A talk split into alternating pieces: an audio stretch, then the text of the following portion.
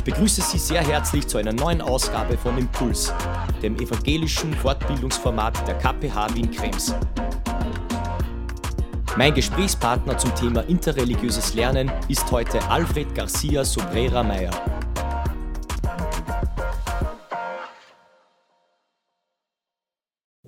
Hallo und herzlich willkommen zu einer weiteren Ausgabe von Impuls.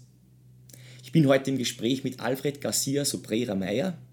Er ist Hochschullehrer an der KPH Wien Krems für systematische Theologie, ökumenische Theologie und Religionspädagogik und er ist Co-Leiter des Kompetenzzentrums für interkulturelles, interkonfessionelles und interreligiöses Lernen. Vielen Dank, Alfred, dass du dir heute die Zeit nimmst, mit mir ein Gespräch über interreligiöses Lernen zu führen. Ganz zum Beginn würde wahrscheinlich interessieren, wo sind wir hier überhaupt? Wir sind am Campus Wien-Strebersdorf der KPH Wien-Krems. Ähm, und der Raum, das ist die Bibliothek dieses Campus. Und wir befinden uns konkret in der Abteilung, in der Literatur zu Christentum, ähm, Dogmatik, Religionspädagogik und auch zu den anderen Weltreligionen und zum interreligiösen Lernen zu finden ist. Ähm, ich denke, ein guter Raum, um zu dem Thema zu sprechen. Wir sind in einer Zeit, in der Religion äh, immer weniger an Bedeutung hat. Äh, der Ethikunterricht hält Einzug in den Schulen. Konfessionslosigkeit ist im Vormarsch. Was heißt das für die Religiosität? Ich denke, unsere Gesellschaft ist heute von zweierlei geprägt. Zum einen von der Säkularisierung, äh, also ein Bedeutungsverlust von Religion in der Gesellschaft, auch institutionell, und andererseits aber von einer starken Pluralisierung.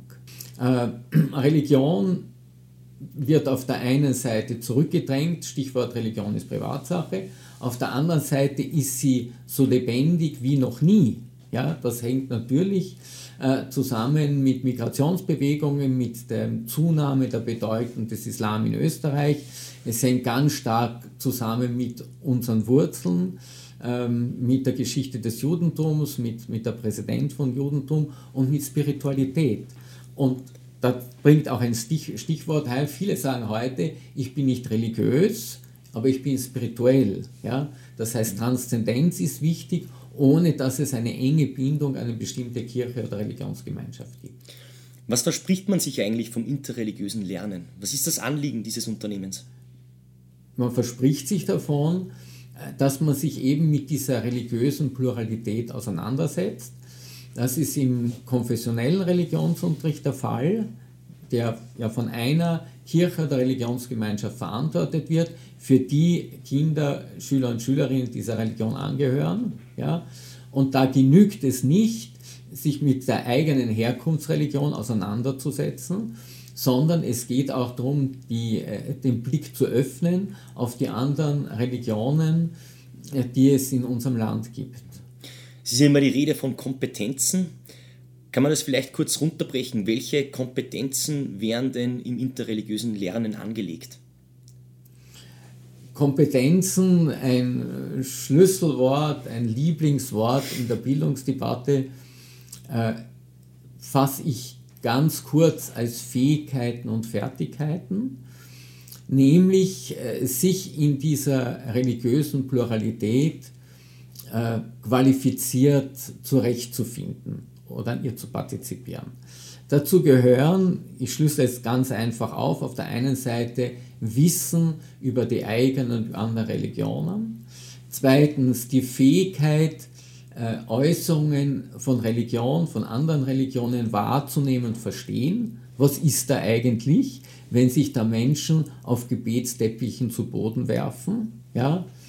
Ähm, und es geht darum, auch daran, äh, qualifiziert äh, partizipieren zu können, das heißt darüber äh, reden zu können und nicht Unverständnis zu zeigen und auf der anderen Seite in gewissem Maße auch teilnehmen zu können.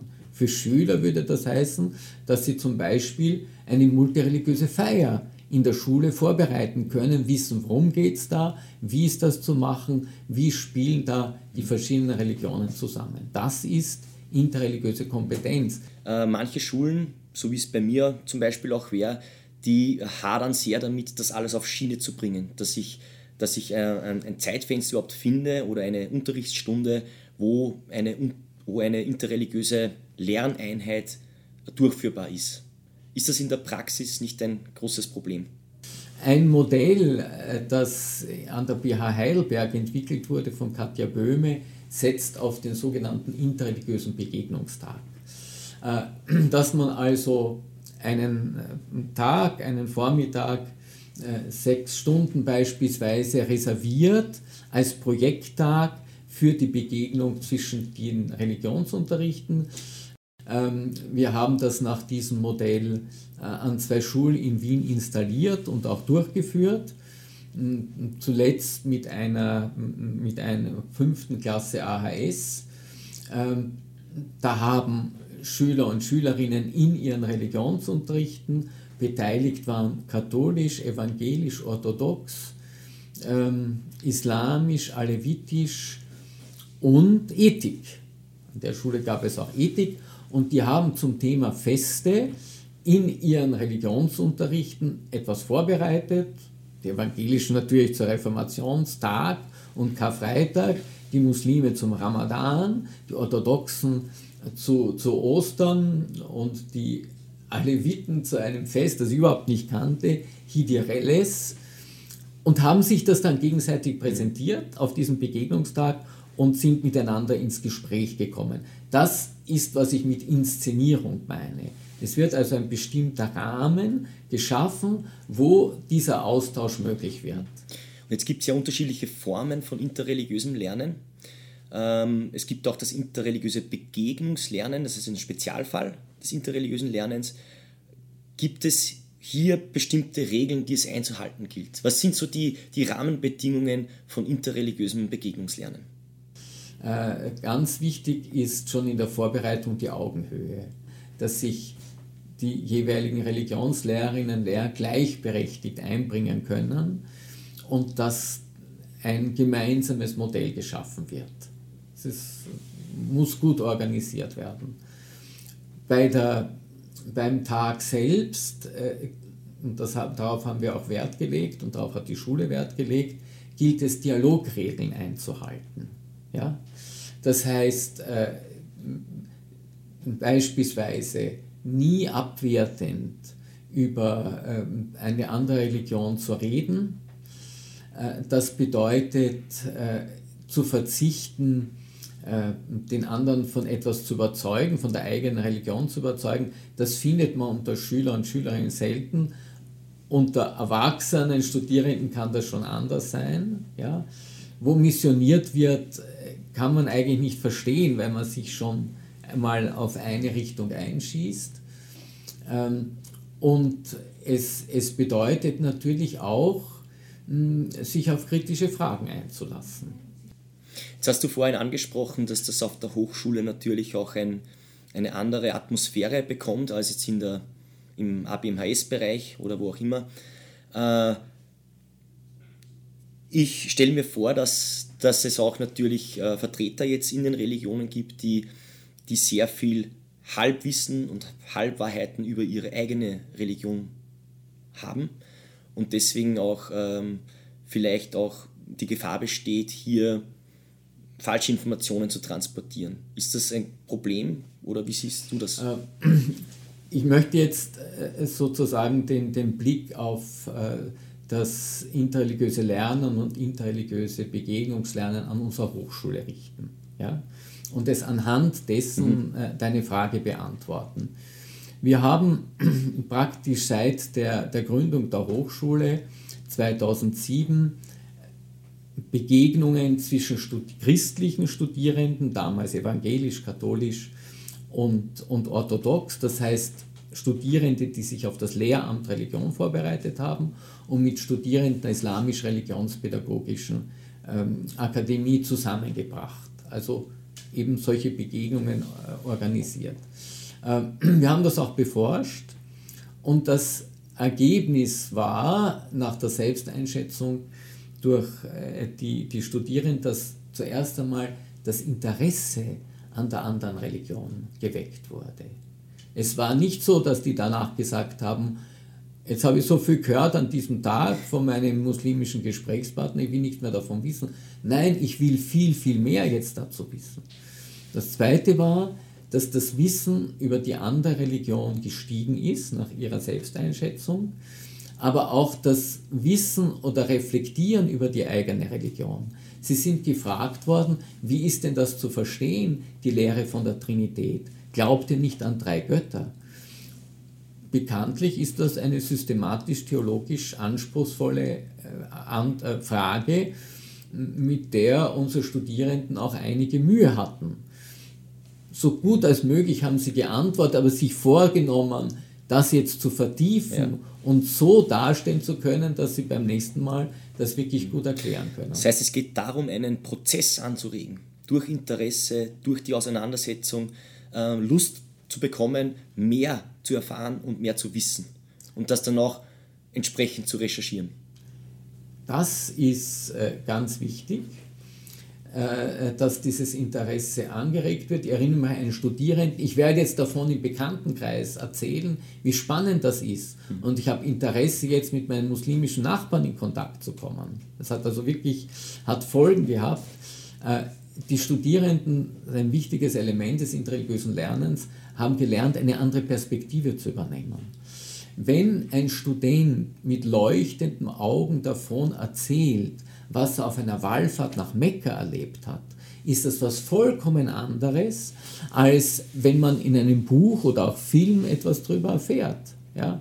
Das bringt, führt zu nachhaltigen Veränderungen. Mhm. Ich werde nicht, nie vergessen, wie mir vor Jahren in einer Fortbildung ein islamischer Student gesagt hat, der schönste Moment beim Pflichtgebet ist, wenn ich mit meiner Stirn den Boden bzw. den Gebetsteppich mhm. berühre. Das ist berührend. Ja. Mhm.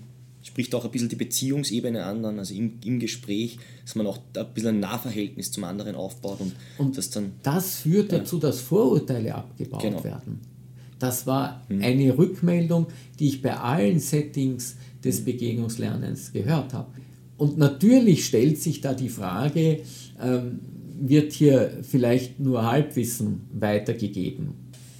Das lässt sich nicht vermeiden, aber wir haben dann eben Settings, äh, wo Studierende dann für sich dieses Wissen nochmal vertiefen und damit auch korrigieren können. Das heißt, äh, Begegnung auf der einen Seite und Information im Sinne von religionskundlichem Wissen müssen immer zusammenspielen was kann ich denn ganz praktisch in meinem Religionsunterricht, in meiner Schule umsetzen? Gibt es vielleicht Bausteine, die du ad hoc nennen kannst? Gibt es ähm, Unterrichtsideen für das interreligiöse Lernen, die du weitergeben kannst? Äh, ich empfehle Lernen vor Ort. Auch das ist ja nichts Neues bekannt. Also Besuche von Kirchen, äh, Synagogen, Moscheen und so weiter am besten in einer gemischt religiösen Gruppe, wenn das möglich ist. Natürlich mit Medien kann man viel hereinhöhlen. Man kann, wenn man die Möglichkeit nicht hat, anders religiöse Schüler ähm, und Schülerinnen in der Schule zu haben, kann man natürlich einen Vertreter einer anderen Religion einladen. Das ist, äh, das ist eine, eine gute Möglichkeit. Also da gibt es eigentlich schon viele Ideen und sehr viel Material dazu ähm, auf das man zurückgehen kann. Wie gesagt, mir liegt die Begegnung sehr am Herzen und da ist natürlich die Begegnung mit Gleichaltrigen, die der anderen Religion angehören, schon etwas anderes als sozusagen mit einem älteren Religionsexperten. Ja. Hast du noch eine letzte Anregung oder einen letzten Satz, den du den Lehrerinnen und Lehrern hier in Österreich äh, mitgeben möchtest? Lassen Sie sich auf interreligiöse Begegnungen ein. Sie werden bereichert herauskommen, vielleicht manchmal auch provoziert oder vor den Kopf gestoßen. Aber denken Sie daran, jede Religion ist in sich vielfältig und differenziert. Es gibt weder das eine Christentum noch den einen Islam noch das eine Judentum denke, das ist ein sehr schönes Schlussstatement. Ich bedanke mich sehr herzlich bei dir, Alfred, für das Gespräch und ich sage bis zum nächsten Mal bei Impuls. Danke für die Einladung. Das war Impuls zum Thema interreligiöses Lernen. Sämtliche Beiträge dieser Reihe finden Sie auch auf dem YouTube-Kanal Impuls KPH Wien Krems. Machen Sie es gut. Bis zum nächsten Mal.